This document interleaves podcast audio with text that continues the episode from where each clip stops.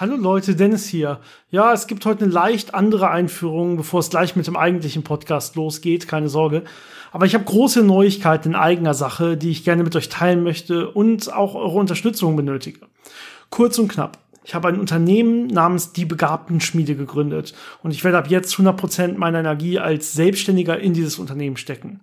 Es geht mir dabei darum, möglichst viele Kinder und Jugendliche, die Begabungen und Interessen in Physik, aber auch äh, ja, verwandte Themen wie Mathematik und Informatik haben, in der Begabtenschmiede in Form von Online-Tutoring individuell zu fördern, zu motivieren, aber auch zu fordern. Mit spannenden Themen der modernen Physik ohne Schulstoff vorwegzunehmen, so wie das teilweise auch schon aus dem Podcast hier kennt. Vielleicht ganz kurz was zu meiner Idee, die ich hatte und wie das Ganze entstanden ist. Ein Problem, was ich in unserem heutigen Bildungssystem seit langem verstärkt wahrnehme, ist die fehlende gezielte Förderung der Stärken und Talente der Schulkinder, gerade im mathematisch-naturwissenschaftlichen Bereich. Es wird sich meistens fast ausschließlich um die Schwächen gekümmert, auch mit verschiedenen Angeboten von Nachhilfe und privater Nachhilfe, aber ähm, die Stärken und die stärkeren Kinder werden oft unterfordert zurückgelassen. Ich glaube aber, dass für die wirkliche Zukunft des Kindes seine natürlichen Stärken viel bedeutsamer sind als seine Schwachstellen. Deshalb sollte es auch die Möglichkeit geben, ein Kind oder einen Jugendlichen gezielt im Bereich seiner Interessen, seiner Stärken oder seines Talents fachlich zu fördern. Es ist mir dabei besonders wichtig, dass kein Schulstoff vorweggenommen wird. Es würde dem Kind aktuell vielleicht gerade so helfen, aber natürlich im späteren Verlauf Probleme mit sich bringen. Es wird von mir nach einem intensiven Beratungsgespräch ein fachlich ergänzender Rahmen um den Schulstoff herum geschaffen, der motivieren, fördern und begeistern soll, ohne dass sich das Kind später in der Schule langweilt. Für die Zukunft plane ich dieses Angebot jetzt mit Physik und Mathe und so weiter auch noch äh, zu ergänzen, um natürlich auch andere Fächer mit aufzunehmen. Das kann ich aber ja von mir alleine aus nicht bieten. Deswegen probiere ich damit erstmal mit meinen Steckenpferden quasi anzufangen und das Ganze dann später möglichst sinnvoll weiter auszubauen. Falls ich damit euer Interesse geweckt habe oder ihr vielleicht sogar Eltern kennt, die daran interessiert sein könnten, wäre es für mich extrem hilfreich, wenn ihr mal auf begabtenschmiede.de vorbeischaut und das Ganze so weit wie möglich teilt und verbreitet. Natürlich gibt es dazu auch eine passende Facebook-Gruppe äh, und eine passende Instagram-Seite. Ein erstes Beratungsgespräch ist für jeden völlig unverbindlich und kostenlos. Man kann sich einfach mal informieren, sich ein Angebot einholen und man kann erstmal auf jeden Fall nichts falsch machen. Erstmal vielen Dank für euer Interesse.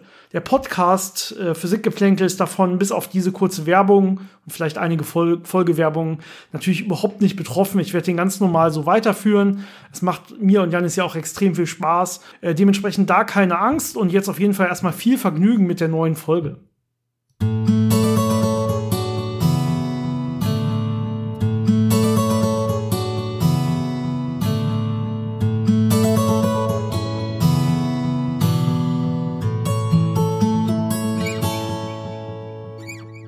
Willkommen bei Physikgeplänkel, dem Podcast von Janis und Dennis über interessante Fakten aus der Welt der Physik, von denen du noch nicht wusstest, dass du sie wissen willst. Und heute kommen wir ja nach sehr, sehr langer Zeit eigentlich zu einem versprochenen zweiten Teil. Wir hatten nämlich irgendwann mal die Folge über wichtige, essentielle Formeln in der Physik und so ein bisschen darüber geredet, was sie in Wirklichkeit bedeuten und was dahinter steckt und äh, hatten auch damals angekündigt, dass ein zweiter Teil kommen wird und der soll jetzt heute erfüllt werden, dieser dieses Versprechen sollte erfüllt werden.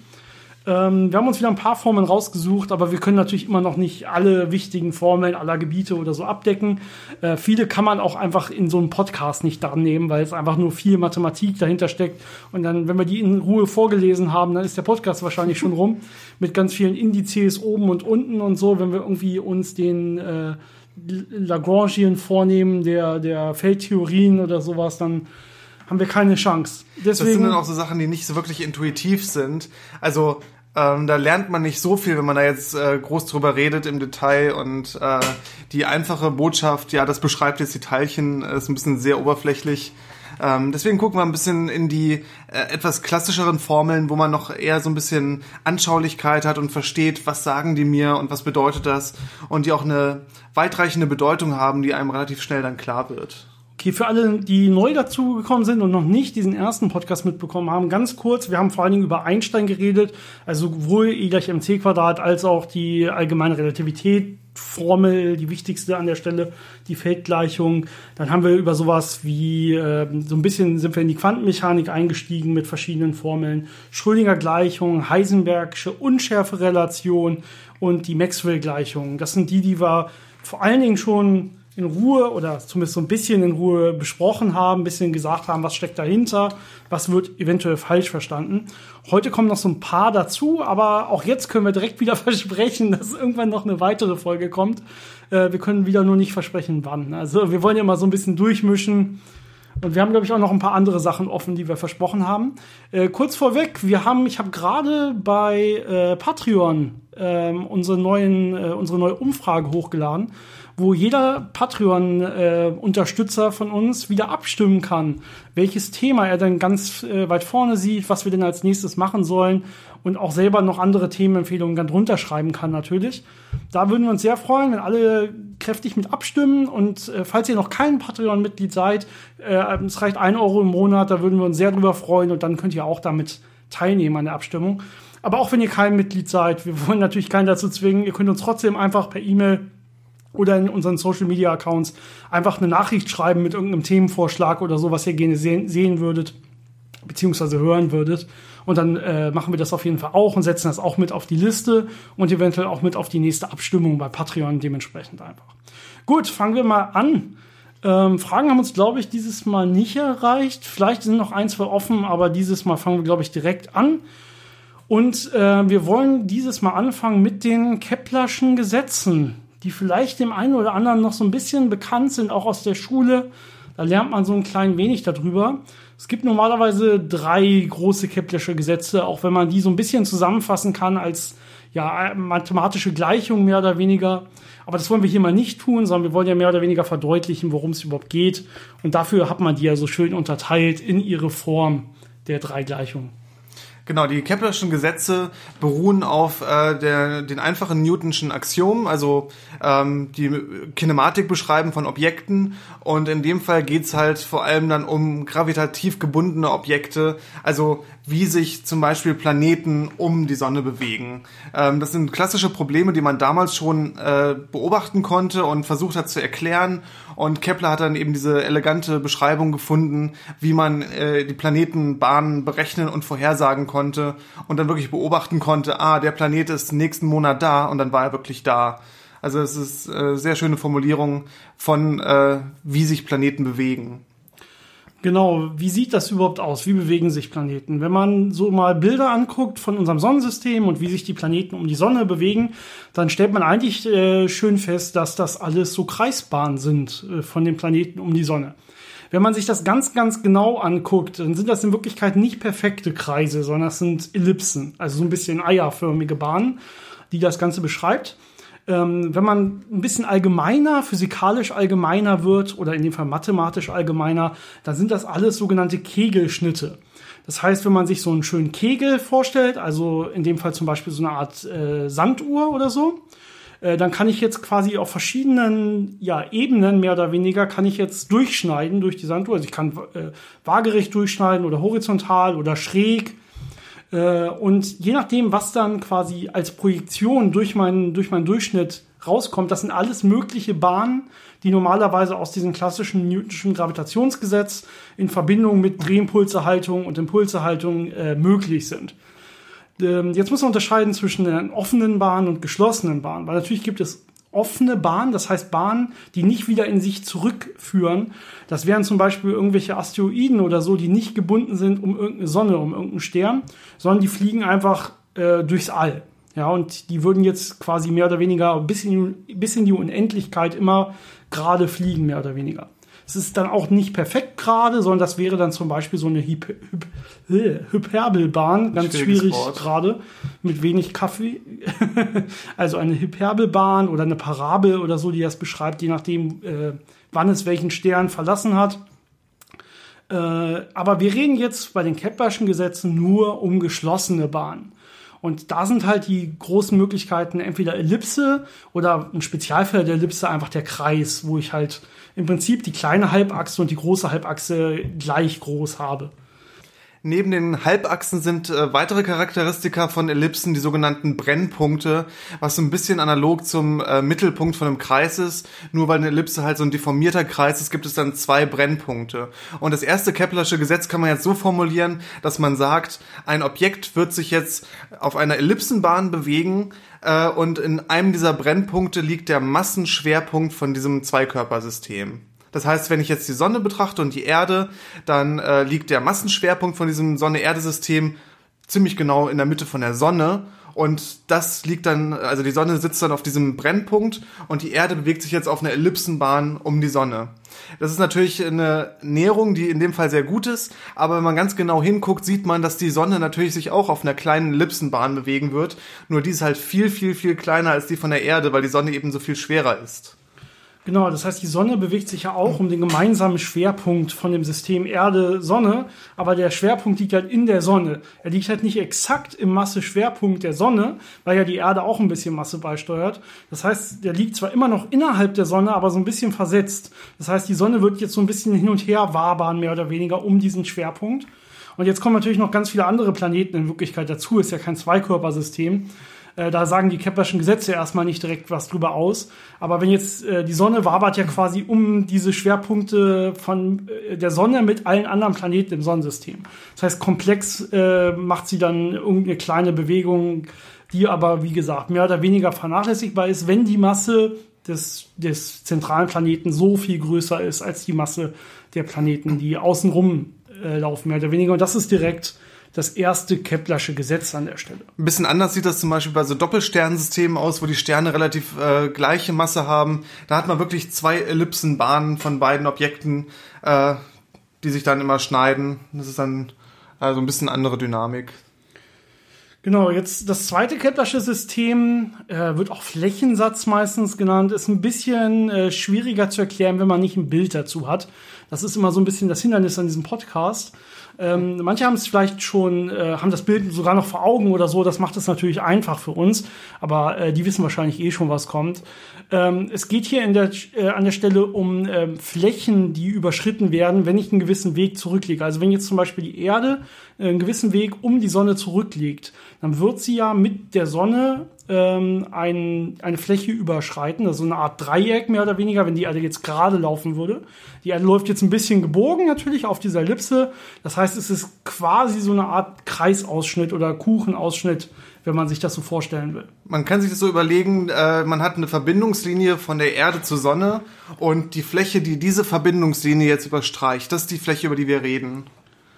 Und äh, die Aussage ist jetzt, dass in gleichen Zeitintervallen die gleiche Fläche überschritten wird. Das heißt, wenn ich jetzt gucke, äh, wie, äh, wie bewegt sich die Erde innerhalb eines Tages und welche Fläche wird dabei äh, überstrichen, ist das immer gleich.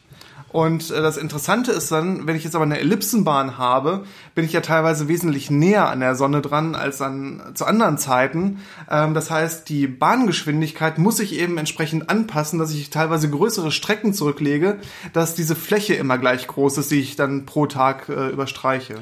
Genau, also wenn ich weit weg bin, dann ist ja quasi diese Verbindungslinie schon sehr groß. Das heißt, die Fläche, die ich dann zurücklege, wird natürlich auch dementsprechend größer sein.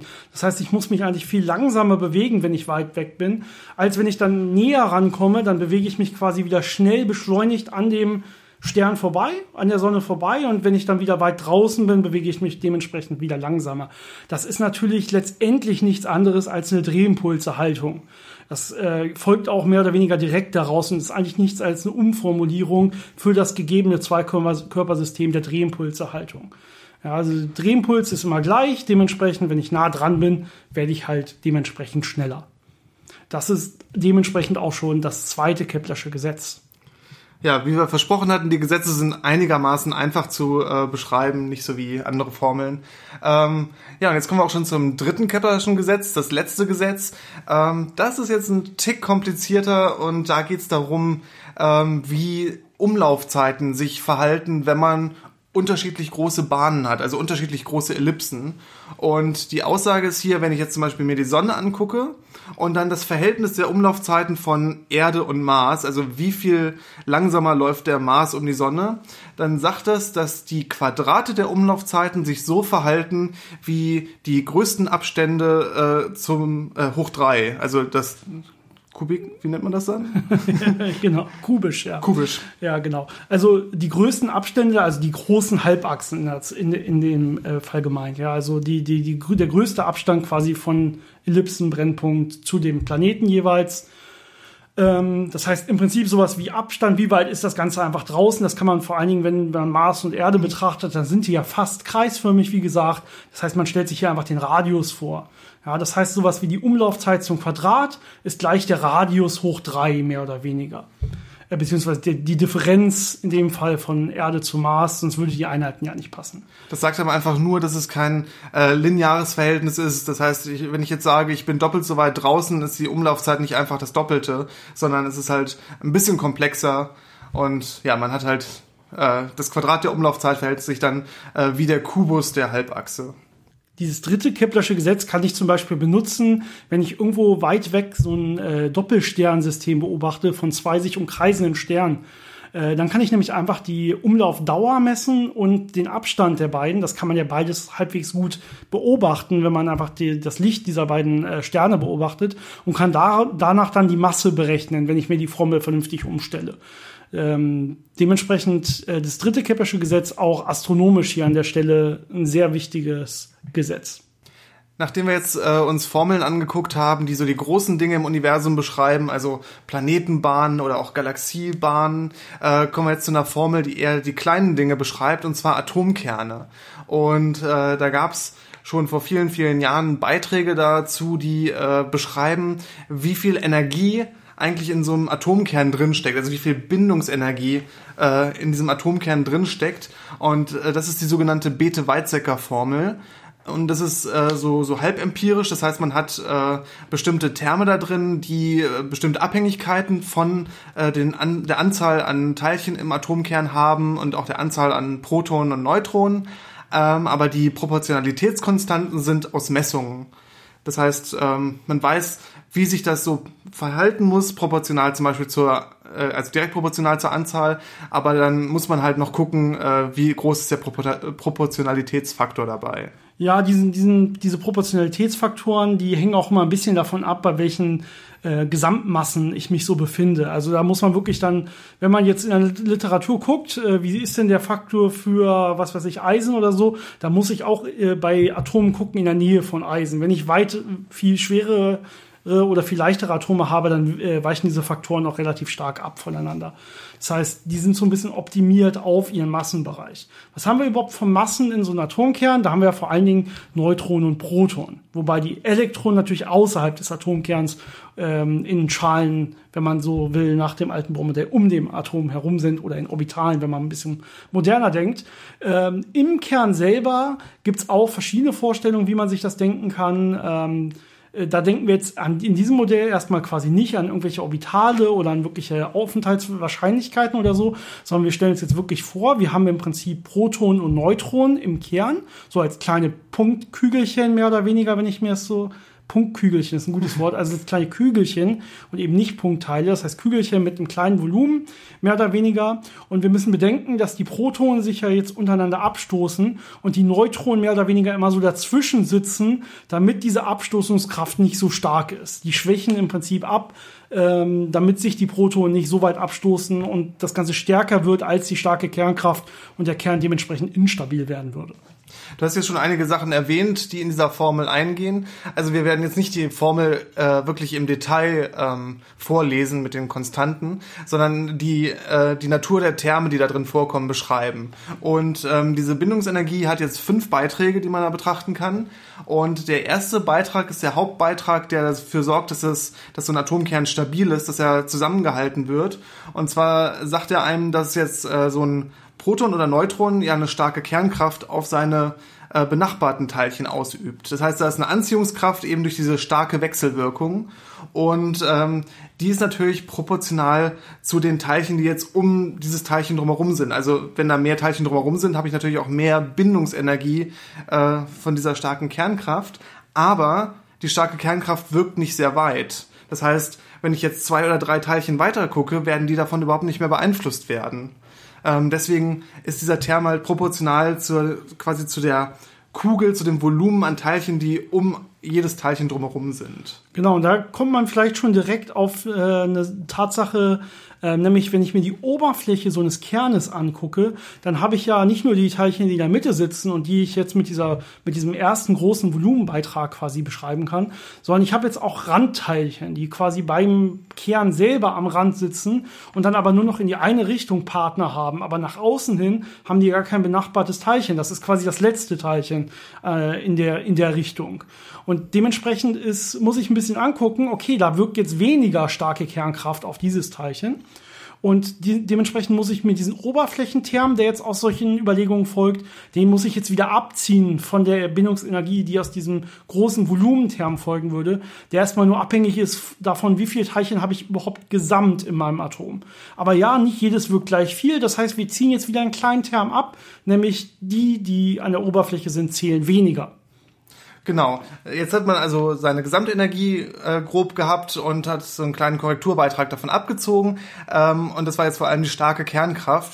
Äh, wie du aber eben schon erwähnt hattest, haben wir natürlich auch äh, Coulomb-Abstoßung, also elektromagnetische Kräfte da wirken ähm, zwischen den Protonen. Und das gibt uns den nächsten Term, der auch äh, dieser, dieser Bindungsenergie entgegenwirkt, ähm, eben genau durch diese Abstoßung von den Protonen. Genau, also Protonen und so stoßen sich ab. Das heißt, die Frage ist jetzt auch, wie viele Neutronen sind quasi im Kern drin, die diese Protonabstoßung äh, ein bisschen ja, verringern können an der Stelle. Genau, wenn die den Abstand größer halten und äh, einfach dazwischen sitzen und das ein bisschen abschirmen. Genau, wichtig ist natürlich hier zu bedenken, wie ich auch anfangs erwähnt hatte, die starke Kernkraft ist auf kleinen Distanzen viel, viel stärker als diese Proton-Proton-Abstoßung. Dementsprechend ist das jetzt auch wieder nur eine kleine Korrektur von dem wichtigen Term, dass sich halt die starke Kernkraft diesen, diesen Kern bindet. Und man muss halt wieder ein bisschen was abziehen, weil ja, da sind auch ja nur Protonen im Prinzip mehr oder weniger, die sich alle elektro, äh, elektromagnetisch an der Stelle abstoßen, wenn ich das so will. Der nächste Term ist, äh, wird normalerweise als Symmetrieterm bezeichnet. Das hängt so ein bisschen damit zusammen, ähm, ja, mit dem Pauli-Prinzip, wenn man so will. Das heißt, ähm, wir haben an der Stelle ähm, Fermionen. Ja, genau. Also äh, Neutronen und Protonen sind beides Fermionen. Das heißt, äh, die gehorchen diesem äh, Pauli-Prinzip, dass nicht zwei Fermionen am gleichen Ort im gleichen Zustand sein dürfen. Das heißt, wenn ich jetzt zu viele Neutronen habe, die alle ja Fermionen sind vom gleichen Typ und die alle im Kern zusammenpacke, dann wird es dann abstoßende Kraft geben, die eben verhindert, dass die äh, alle am gleichen Ort mit den gleichen im gleichen Zustand sind. Und ähm, dementsprechend ist dieser Term davon abhängig, wie viele Protonen zu Neutronen ich habe. Das heißt, ob ich ähm, das so durchmischen kann, dass dann immer da ein Proton ist und dann wieder ein Neutron und so und dann habe ich keine Probleme mit dem Pauli-Prinzip oder dass sie eben alle äh, äh, Neutronen sind oder alles Protonen sind und dann auch durch dieses Pauli-Prinzip schon eine starke Abstoßung äh, hervorrufen. Im Prinzip geht's ja hier dabei um die Symmetrie, so dass sich immer quasi Paare finden können von Protonen und Neutronen mehr oder weniger, die dementsprechend äh, das Ganze ein bisschen effizienter machen energetisch. Und äh, was eine ähnliche Vorstellung ist beim letzten Term auch dann ähm, ja angebracht an der Stelle. Das nennt man den Paarungsterm jetzt wirklich, also nicht den Symmetrieterm, sondern den Paarungsterm. Und da geht es jetzt nicht darum, wie viele quasi Protonen können sich mit Neutronen zusammentun, um das Ganze zu optimieren, sondern wie viele Protonen können sich mit ne, finden einen Partner, also finden ein Proton-Proton-Paar oder halt ein Neutron-Neutron-Paar, weil die halt besonders energetisch günstig an der Stelle auch vorliegen können. Und dementsprechend kommt es jetzt darauf an, geht das, wenn ich mir diesen ganzen Kern betrachte, vernünftig auf? Also habe ich zum Beispiel eine gerade Anzahl von äh, Neutronen und eine gerade Anzahl von Protonen. Oder habe ich eine ungerade Anzahl von Neutronen und eine ungerade Anzahl von Protonen. Oder ist das eine gerade und das andere ist ungerade. Und je nachdem was ich jetzt vorliegen habe wirkt das Ganze entweder ja ähm, quasi entgegen dieser starken Kernkraft oder es ähm, verstärkt diesen Effekt noch Ja, mit dieser Formel konnte man eben sehr gute Vorhersagen darüber machen, äh, welche Isotope äh, von Teilchen stabil sein müssten und welche nicht. Also äh, wenn ich jetzt zum Beispiel Eisen habe, wie viele Neutronen dürfen da drin sein, bevor es instabil wird oder wie wenig Neutronen können da drin sein im Vergleich zu der festen Anzahl an Protonen, dass es instabil wird. Und ähm, das ist natürlich Grundlage für viele Anwendungen gewesen, äh, gerade was so äh, Kernenergie betrifft, weil man da ja wissen muss, wie viel Energie wird frei, wenn ich jetzt äh, ähm, schwere Kerne spalte in leichtere Kerne und so weiter. Genau, also man kann aus dieser äh, Bethe-Weizsäcker-Formel quasi eine Massenformel herleiten, die man dann auch wieder mit äh, dem bekannten E gleich mc Quadrat übersetzen kann, als wie viel Energie steckt eigentlich in so einem Atomkern. Ähm, in Wirklichkeit ist diese Bethe-Weizsäcker-Vorstellung mit dieser Art ja, Kugeln, von, äh, die sich mehr oder weniger irgendwie anordnen im Kern, ähm, äh, auch nur eine Näherung. Man ist da mittlerweile weiter, indem man auch so eine Art Energieschalenmodell zuordnen kann. Und da kann man auch ein bisschen mehr mit erklären. Denn in Wirklichkeit geht diese Bethe-Weizsäcker-Formel nur für äh, Kerne mit relativ großen ähm, Nukleonenzahlen, also mit relativ großen Massen. Und äh, auch da gibt's dann noch Lücken, äh, zum Beispiel diese magischen Zahlen, die man vielleicht kennt, oder so, so besonders stabile Inseln und so, die lassen sich nicht richtig erklären. Da muss man dann noch ein bisschen weitergehen und diese Schalenmodelle betrachten der Kernphysik. Äh, aber sie sind auf jeden Fall ja ausreichend gewesen für solche tollen Sachen wie Atombomben. Wunderschöne Anwendung. Mm. Aber die Formel ist halt auch von 1935, das heißt wirklich noch aus der Anfangszeit, wo man noch nicht so wirklich äh, die, die Quantenchromodynamik, also die starke Wechselwirkung so detailliert beschreiben konnte.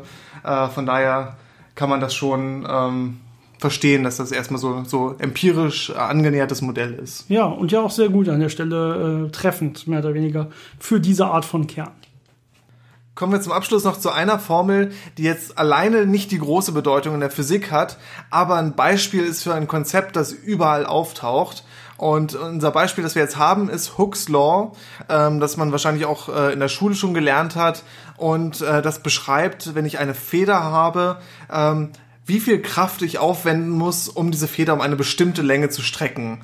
Oder andersrum, wenn ich die Feder um eine bestimmte Länge strecke, äh, welche Kraft resultiert daraus, die das dann versucht wieder zusammenzuziehen. Und Hooks Law sagt einfach, dass diese Beziehung zwischen der Kraft und der Auslenkung meiner Feder proportional ist. Ja, in Wirklichkeit impliziert, impliziert das aber viel, viel, viel mehr in der Physik. Und äh, Hooks Law ist deswegen auch so wichtig.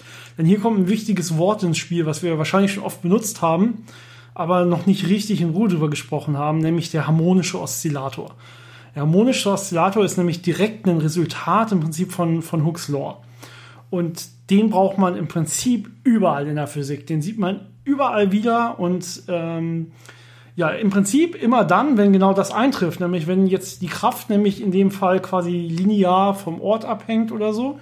Und das ist quasi in erster Näherung bei allen Potentialextrema so, also bei Potentialminimas, wo ja die meisten Systeme hinstreben.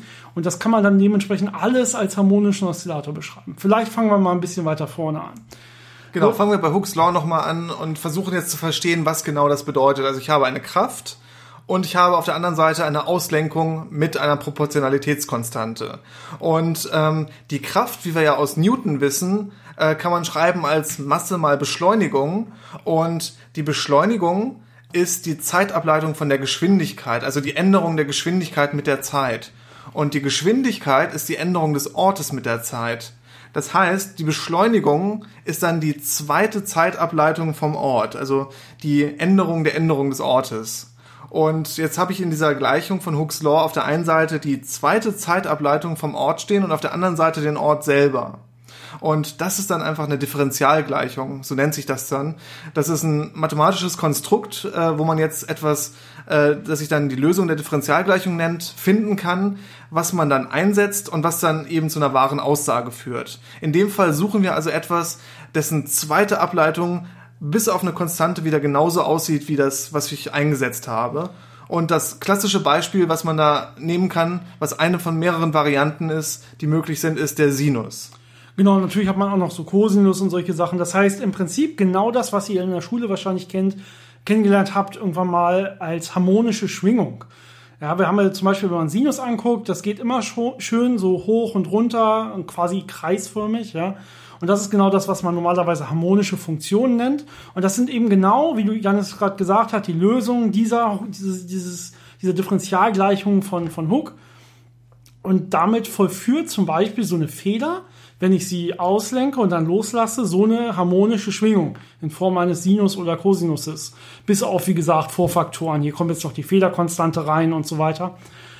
Ähm, wichtig ist an der Stelle, dass ich in dieser linearen Näherung bleibe. Das heißt, ich habe ein bisschen Probleme, wenn ich jetzt die Feder zum Beispiel zu weit auslenke. Dann komme ich irgendwann in diesen nichtlinearen Bereich, wo es dann keine reine harmonische Schwingung mehr ist, sondern noch Zusatzterme reinkommen. Und an der Stelle ist es noch wichtig, dass ich jetzt hier auch keine Dämpfung betrachte. Das heißt, das Material, klar, wenn ich jetzt eine Feder auslenke, dann schwingt die schon hin und her. Das Hooksche äh, Gesetz gilt aber im Prinzip für alles. Das heißt, äh, im Prinzip kann ich mir jetzt auch vorstellen, ich habe irgendwie zum Beispiel einen, einen Radiergummi oder sowas. Der würde jetzt aber nicht wie eine Feder natürlich sehr, sehr lange hin und her schwingen, weil die Dämpfung sehr klein ist, sondern da ist die Dämpfung eben nicht mehr vernachlässigbar.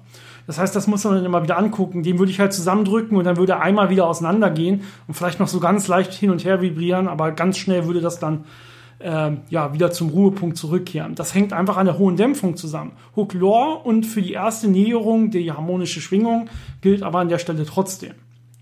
Genau, und ähm, wie du eben schon erwähnt hattest, ähm, in der Physik hat man viele Probleme, wo man ein Potenzial gegeben hat, also ähm, ja, ein, ein, eine Kraft abhängig von einem Ort und man befindet sich meistens mit einem physikalischen System im Minimum, also im energetisch günstigsten Zustand. Und um so ein Minimum herum kann man immer in der ersten Näherung sagen, die Auslenkung davon ist jetzt proportional zur rückstellenden Kraft. Ähm, wie auch immer das dann abstrahiert sein mag. Ähm, aber das heißt, ich kann jetzt immer so etwas annähern durch diesen harmonischen Oszillator, und dann kann ich halt hinterher noch äh, so Terme höherer Ordnung einführen, die das dann irgendwie korrigieren. Aber die Grundlage ist dann immer wieder dieser harmonische Oszillator. Und es gibt da wahnsinnig viele Beispiele in der Physik. Wir versuchen mal gleich ein paar äh, euch ein bisschen näher zu bringen. Genau, um nochmal darauf einzugehen, also das, das Potenzial eines reinen harmonischen Oszillators äh, ist eine Parabel selber. Das heißt, Parabel kennt ihr vielleicht noch aus der Schule, wenn ich, das heißt, wenn ich mir jetzt irgendein Potenzial nehme, beliebig, und das zeichne, also ich mache jetzt irgendeine beliebige Wellenfunktion, das kann zum Beispiel ein Potenzial eines Atom, eines Atomes sein, wo dann die Elektronen irgendwie rumschwören würden, könnte irgendein elektrische Potenzial eines Festkörpers sein oder wie auch immer. Und jetzt äh, untersuche ich da ein Minimum dieses Potenzials. Also ich gucke mir äh, bei dieser geschwungenen Kurve, wie auch immer die aussieht, jetzt an, oh, wie sieht denn das hier bei diesem Minimum aus? Und ähm, jetzt kann ich dieses Minimum quasi mathematisch nähern. Wenn ich sage, okay, das ist ganz schön komplex, dieses Potenzial, äh, kann ich das ein bisschen vereinfacht beschreiben. Dann würde ich erstmal sagen, okay, wenn ich jetzt so eine, so eine äh, Reihennäherung im Prinzip mache, dann würde ich mir quasi erstmal angucken, oh, wie ist denn der ähm, absolute äh, Teil quasi der, der ähm, wo liegt denn überhaupt das Potenzial? Wo ist das Potenzialminimum? Bei welchem Wert? Und dann sagt man, okay, ähm, Potenziale äh, kann man im Prinzip mehr oder weniger in der Physik frei definieren, frei verschieben. Das heißt, man wird das jetzt einfach null setzen und sagen, okay, für, es interessiert mich jetzt nicht, wo das im Großen und Ganzen liegt im Vergleich zu anderen Sachen, sondern wenn ich mir nur dieses Potenzial angucke, sage ich einfach, das Minimum ist bei null. Und der nächste Teil, den ich mir angucken würde, wäre der lineare Term. Und das heißt, der, der äh, a mal x oder so, der abhängig ist nur von x, der ist aber gerade in einem Minimum oder auch in einem Maximum ist der ja null, weil ich genau halt mich äh, horizontal bewege im Minimum. Ja, das heißt, der einzige, äh, der erste Term, der jetzt hier nicht null ist, ist der quadratische Term. Und also x Quadrat, a mal x Quadrat oder so. Und das ist exakt eine Parabel und das ist dementsprechend genau die, äh, der harmonische Oszillator. Das heißt, im Prinzip kann ich deswegen in bester, in erster Näherung jedes Potentialextrema äh, als harmonischen Oszillator beschreiben. Und da kommen dann auch alle, das, da, daher kommt es, dass quasi mehr oder weniger alles wie ein harmonischer Oszillator aussieht, wenn man sich in der Physik näher mit Sachen beschäftigt. Und dementsprechend auch alles sich so bewegt wie ein harmonischer Oszillator. Das reicht von vielen, vielen Sachen. Ja, das geht in der Quantenmechanik los, über alle Quantenfeldtheorien äh, und so weiter. Ja, andere Beispiele sind zum Beispiel auch elektrische Schwingkreise, wo man äh, elektrische Energie zwischen verschiedenen äh, Bauteilen in so einer Schaltung hin und her äh, schwingen lässt. Also immer zum Beispiel äh, ein Magnetfeld aufbaut, das dann wieder einen Strom erzeugt und so weiter. Und auch das äh, lässt sich dann als harmonischer Oszillator beschreiben in einer gewissen Frequenz. Ähm, Festkörper allgemein, wenn man die komprimiert, also worauf die ganze äh, ähm, Mechanik, die so äh, in den Ingenieurswissenschaften gelehrt wird, beruht, ist immer ein harmonischer Oszillator plus dann irgendwelche Korrekturen für Dämpfung oder für äh, Nichtlinearitäten, aber in erster Näherung ist das dann immer, wenn ich so einen, so Festkörper zusammendrücke, auch ein harmonischer Oszillator. Und wie du gesagt hast, in der Quantenmechanik ähm, gucke ich mir auch immer irgendwelche Potenziale an, also Teilchen in Potenzialen. Und die stabilen Punkte sind da eben diese Minima. Und dann kann ich immer sagen, in erster Ordnung äh, genähert ist das ein harmonischer Oszillator.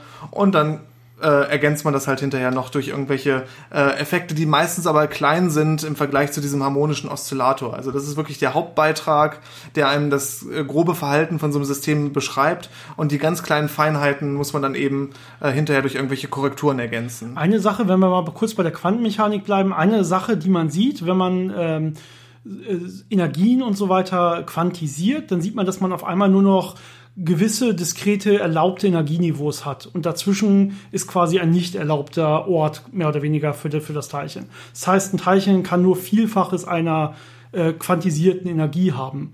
Und hier ist jetzt auch wieder eine Besonderheit des harmonischen Oszillators, da diese meisten Potenziale alle harmonisch sind, das heißt parabelförmig. Wenn man so ein harmonisches, parabelförmiges Potenzial quantisiert, dann sind die Schritte, die man bekommt für diese erlaubten Energien, äquidistant. Das heißt, die haben alle exakt denselben Energieabstand dazwischen. Ja, so sowas wie, wie H-quer zum Beispiel oder H-quer halbe. Das heißt, die werden, man geht quasi, das ist einfach jetzt wieder eine, eine Konstante, die dann halt auftaucht, wenn man in der Quantenmechanik arbeitet. Also man hangelt sich dann quasi immer um denselben Wert nach oben, um von einem Energieniveau ins andere zu kommen. Das ist exakt nur so beim harmonischen Oszillator und das tritt in der Tat viel auf, genau auch aus diesem Grund.